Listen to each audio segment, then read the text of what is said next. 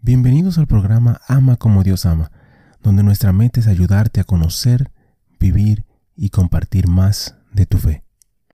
Ven Espíritu Santo, llena los corazones de tus fieles y enciende en ellos el fuego de tu amor. Envía tu Espíritu Creador y renovarás la faz de la tierra.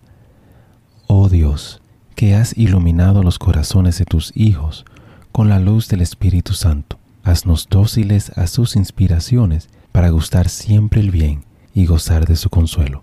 Por Jesucristo nuestro Señor. Amén. Padre Celestial, te damos gracias por tu amor, por tu bondad y por tu misericordia. Te damos gracias en específico por todos los santos, gracias por sus testimonios, sus ejemplos y sus vidas. Te pedimos que les permitas seguir intercediendo por nosotros y que nosotros podamos seguir sus ejemplos de humildad, fe, valentía y amor. Guíanos a través de esta reflexión y dirige nuestro camino hacia ti. Amén. Catherine Drexel, Santo del Día para el 3 de marzo.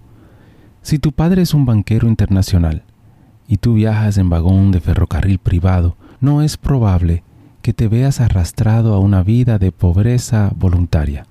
Pero si tu madre abre tu casa a los pobres tres días a la semana y tu padre dedica media hora cada noche a la oración, no es imposible que dediques tu vida a los pobres y entregues millones de dólares. Catherine Drexel hizo eso. Nacida en Filadelfia en el 1858, tuvo una excelente educación y viajó mucho. Como niña rica, Catherine también tuvo un gran debut en la sociedad. Pero cuando cuidó a su madrastra durante una enfermedad terminal de tres años, vio que todo el dinero de Drexel no podía comprar la seguridad del dolor o la muerte, y su vida dio un giro profundo. Catherine siempre había estado interesada en la situación tan difícil de los indios y les había horrorizado lo que leyó en el libro a Century of Dishonor de Helen Hunt Jackson. Durante una gira por Europa, conoció al Papa León XIII y le pidió que enviara más misioneros a Wyoming para su amigo, el obispo James O'Connor. El Papa respondió, ¿Por qué no te haces misionera? Su respuesta la sorprendió al considerar nuevas posibilidades. De regreso a casa, Catherine visitó las Dakotas, conoció al líder de los nativos Sioux, Red Cloud, y comenzó su ayuda sistemática a las misiones indias o nativas.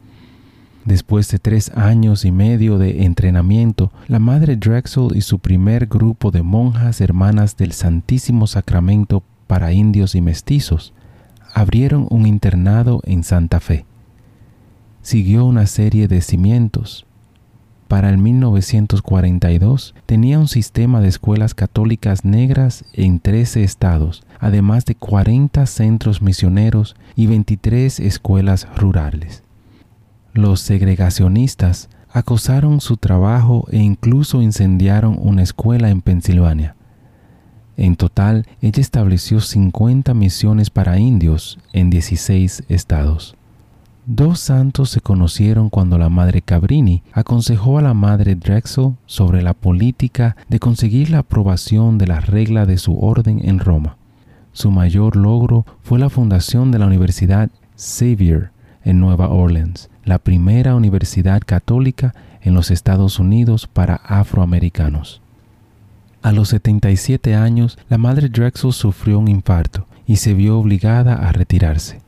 Al parecer su vida había terminado, pero ahora llegaron casi 20 años de oración silenciosa e intensa desde su pequeña habitación con vista al santuario.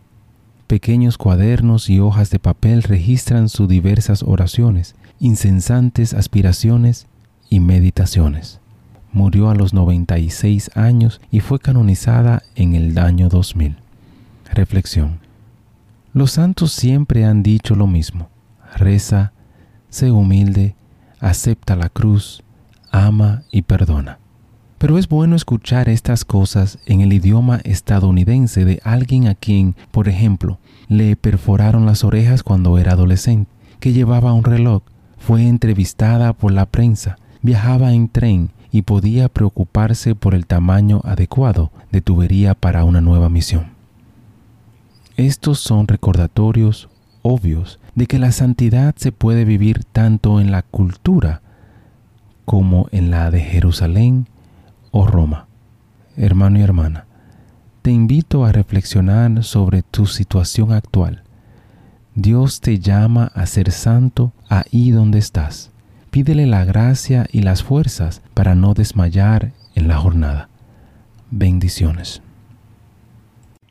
Gracias por participar y compartir de esta reflexión con nosotros. Te invito a suscribirte al canal y a compartirlo si piensas que puede ser de bendición para ti o para alguien más.